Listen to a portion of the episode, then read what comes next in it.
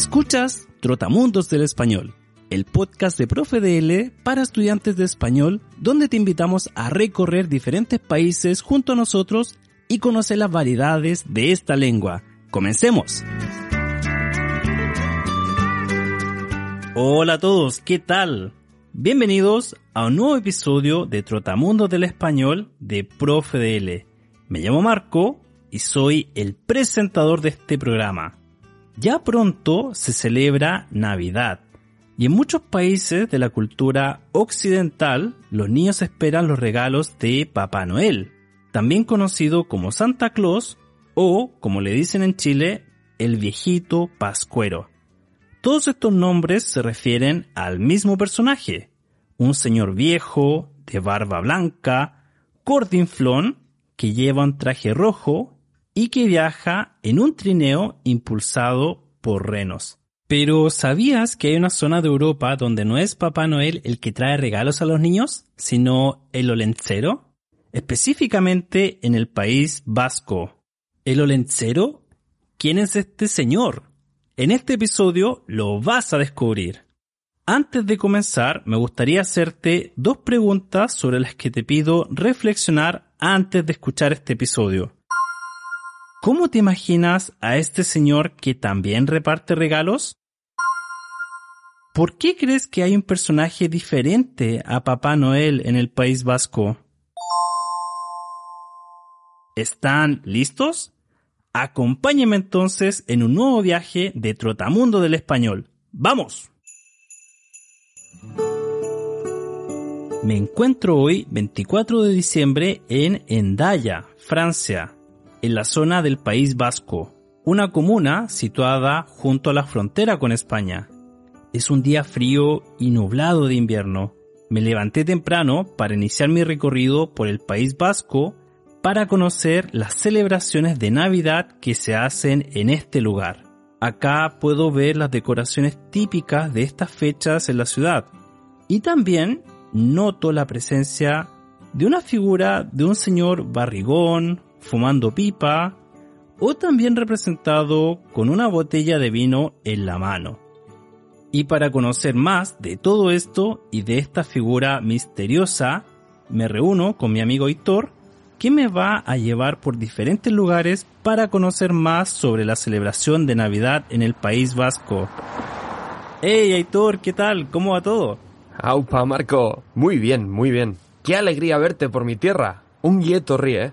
Bienvenido. Muchas gracias. Encantado de estar acá. Me llama mucho la atención la decoración navideña de este lugar.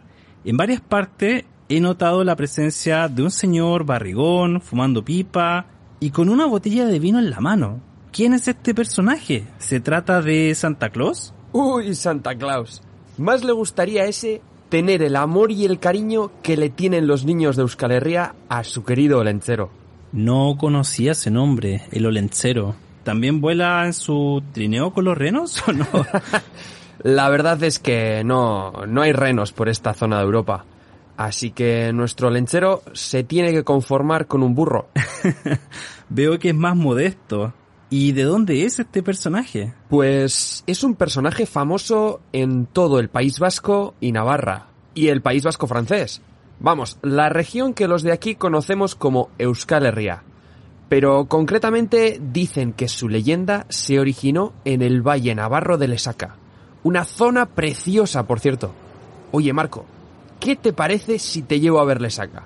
Está aquí cerquita, a tiro de piedra. En 20 minutitos en coche hemos llegado. ¿Te parece? Sería genial. Vamos. Hala pues. Vámonos. Y así comenzamos nuestro viaje a Lesaca.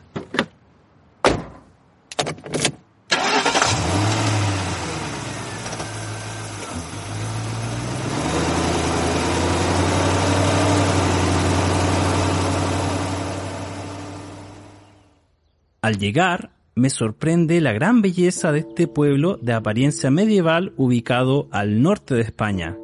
Este lugar rodeado de montes tiene actualmente cerca de 3.000 habitantes y pese a los avances de la industrialización, aún conserva su encanto de otros tiempos. Algo característico de Lesaca es que tiene 20 puentes que pasan por sus calles, Por esta razón se le conoce también como la pequeña Venecia. En sus calles se escucha a la gente hablar euskera, la lengua local y español.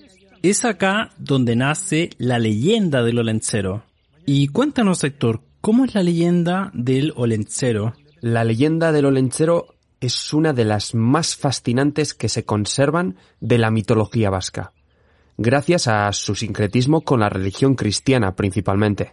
Se dice que hace miles de años unos gigantes llamados gentiles habitaban Euskal Herria. Vivían en las montañas y se divertían lanzando objetos de gran tamaño a través de los valles vascos. Un día, los gentiles avistaron una luz en el cielo, como una estrella fugaz, y al no comprender qué era aquello, acudieron a escuchar al gentil más sabio y anciano.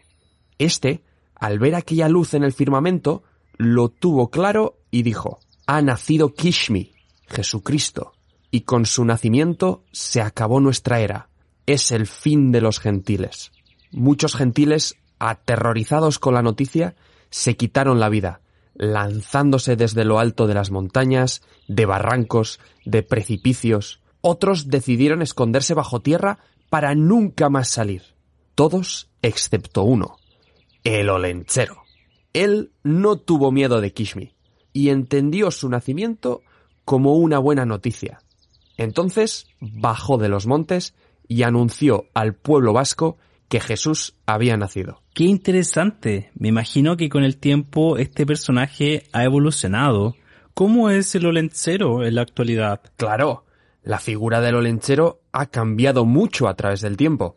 Al fin y al cabo, para que una figura mitológica sobreviva en una sociedad globalizada como la sociedad vasca actual, tiene que adaptarse a los tiempos. El olenchero hoy en día no es ningún gigante, es más bien un señor mayor, carbonero, afable, trabajador y amigo de los niños. Cada noche de Nochebuena baja de los montes a dejar regalos en las casas de los vascos, y por ello los niños lo adoran. Eso sí, ya no es un gigante, pero sigue comiendo como uno. El villancico dice, Capoya kere baitu arrautza txuekin, billar meriendatzeko botillar duakin. Y eso significa... Significa que nuestro querido lenchero tiene unos capones y unos huevos para merendar mañana con una botella de vino. Vamos, que se va a poner las botas, que come como las bestias. ¿Y el olencero está solo? Pues solía estarlo, al menos en las antiguas leyendas. Pero el olenchero actual está muy bien acompañado. Como ya te comenté, tiene su burro, con el que reparte la carga de los regalos, y también se ayuda de Maridomingui, una mujer que junto con él reparte los regalos por toda Euskal Herria. Qué interesante. ¿Y cómo es Marí Domingui? Mari Domingui suele representarse como una mujer vestida con la ropa tradicional de los valles vascos y navarros del siglo XVI, con largos ropajes y faldas y un tocado en la cabeza muy característico llamado burucoa, que parece el cuello de un cisne. Su estatus de personaje principal de las fiestas navideñas es muy reciente, de 1994, por ahí, cuando apareció por primera vez en la ciudad de Donostia, San Sebastián, como el equivalente femenino al olenchero. Incluso tiene su propio villancico. Orra mari domingi begira horri, gurekin duela belena etorri. A mí me pilló ya muy mayor la figura de Mari Domingui, pero hoy en día muchos niños la adoran tanto como al olenchero. ¿Y todos los niños reciben regalos o deben hacer algo? Ah, no, claro. Los niños que quieran regalo tienen que cumplir una condición. Hay que portarse bien. Claro, como todo el mundo. Y dinos, Héctor, y aquí sé sincero con nosotros. ¿A ti siempre te trajo regalos el olencero o te portaste mal alguna vez? bueno, bueno. Yo normalmente, la verdad es que era un niño bueno, así que siempre tuve regalos. Ahora, si nos ponemos tiquismiquis, es verdad que no siempre me trajo exactamente los regalos que yo quería. Pero no le guardo rencor. sé que el olenchero hizo siempre todo lo mejor que pudo, y yo le estoy muy agradecido por eso. Como ven, el Olencero combina elementos de la mitología vasca y el cristianismo. Un personaje muy arraigado en la cultura local que además ha evolucionado con el tiempo. Este carbonero que vive en el monte y que trae regalos en su burro es amado por los niños del País Vasco. Es tanto el cariño que le tienen a este personaje que hay muchas celebraciones y desfiles de Navidad con la figura del Olencero. De hecho, hoy, 24 de diciembre, al mediodía, en la Plaza Saharra de Lesaca, se celebra el concurso de olenceros y nacimientos. Aitor, ¿en qué consiste esta competencia? Pues es un concurso en el que participan los jóvenes del pueblo y se dividen en cuadrillas, es decir, en grupos de amigos y amigas, para poder inscribirse. El objetivo es ganar el premio a la mejor representación escultórica de su categoría, ya sea por edades o bien en función de lo que representan, un olenchero o un portal de Belén. Bueno, pero los miembros del jurado no solo tienen en cuenta la escultura, también es importante llevar un atuendo adecuado de pastor o pastora, así como cantar con energía, con pasión y calidad como estos chavales.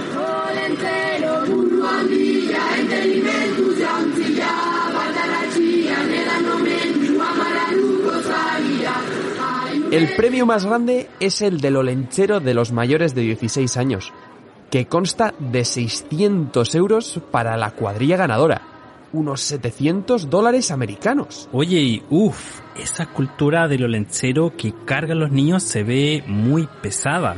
No puedo creer que canten y al mismo tiempo carguen esa figura enorme. Pues sí que es impresionante, sí. Aunque también te digo que son niños euskaldunes, ¿eh? No sé si habías oído hablar del estereotipo vasco de tipos duros y fuertes, pero mira, para muestra un botón. Ahí están los muchachos y muchachas, con la escultura a hombros, que puede llegar a pesar cientos de kilos, ¿eh? Poca broma.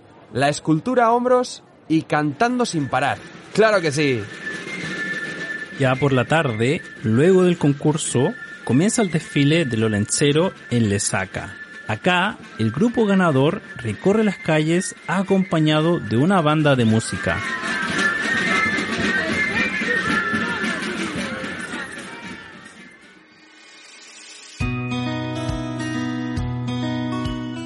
Luego de unos días me dirijo a Hermoa, un lugar que queda aproximadamente una hora de Lesaca en auto. Es interesante visitar otra ciudad del País Vasco, ya que las celebraciones de Navidad con el Olencero no se realizan de la misma forma en toda la región. Hermoa es un municipio de la provincia de Vizcaya, una zona con cerca de 15.000 habitantes y rodeada de montes.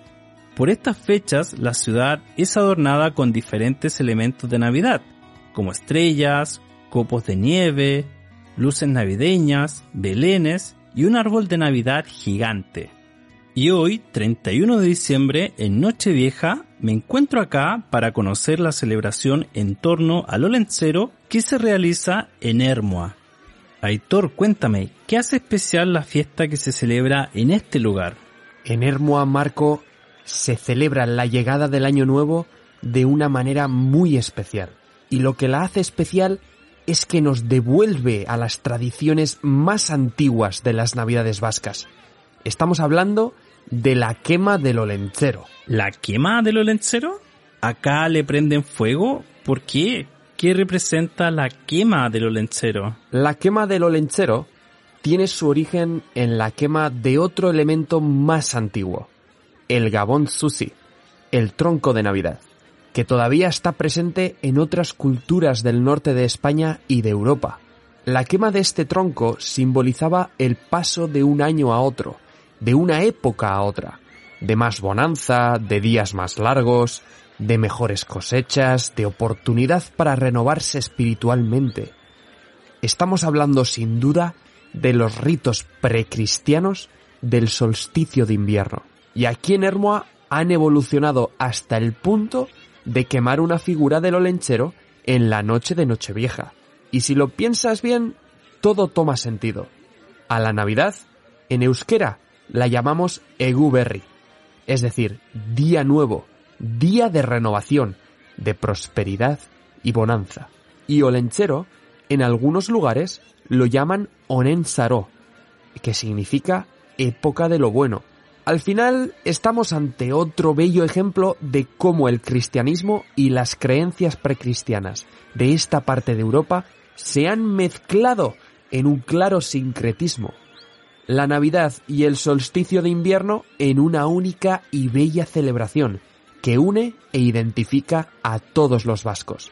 Es por eso que creí que merecía la pena traerte hasta Hermo esta noche, para que experimentes una tradición milenaria, tan simbólica, pero que a la vez se está perdiendo y que me gustaría reivindicar desde aquí que se recupere en cada valle y en cada pueblo de Euskal Herria. Urte Berrión, Marco. Feliz año nuevo. Igualmente, Héctor, feliz año nuevo.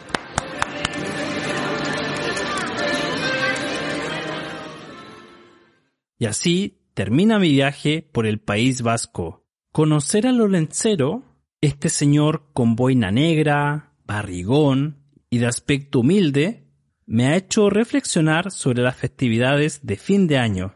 Es interesante que un carbonero pobre y de aspecto sucio sea tan generoso y reparta regalos en esta parte del mundo.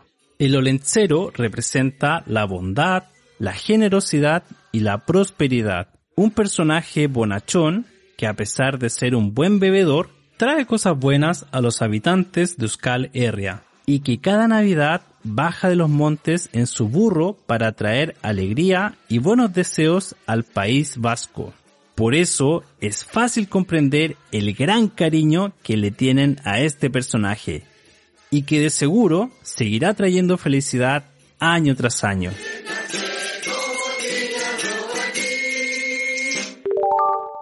Y bien, amigas y amigos, hemos llegado al final del episodio. Esperamos que hayas aprendido mucho sobre la celebración de Navidad en el País Vasco y acerca del Olencero.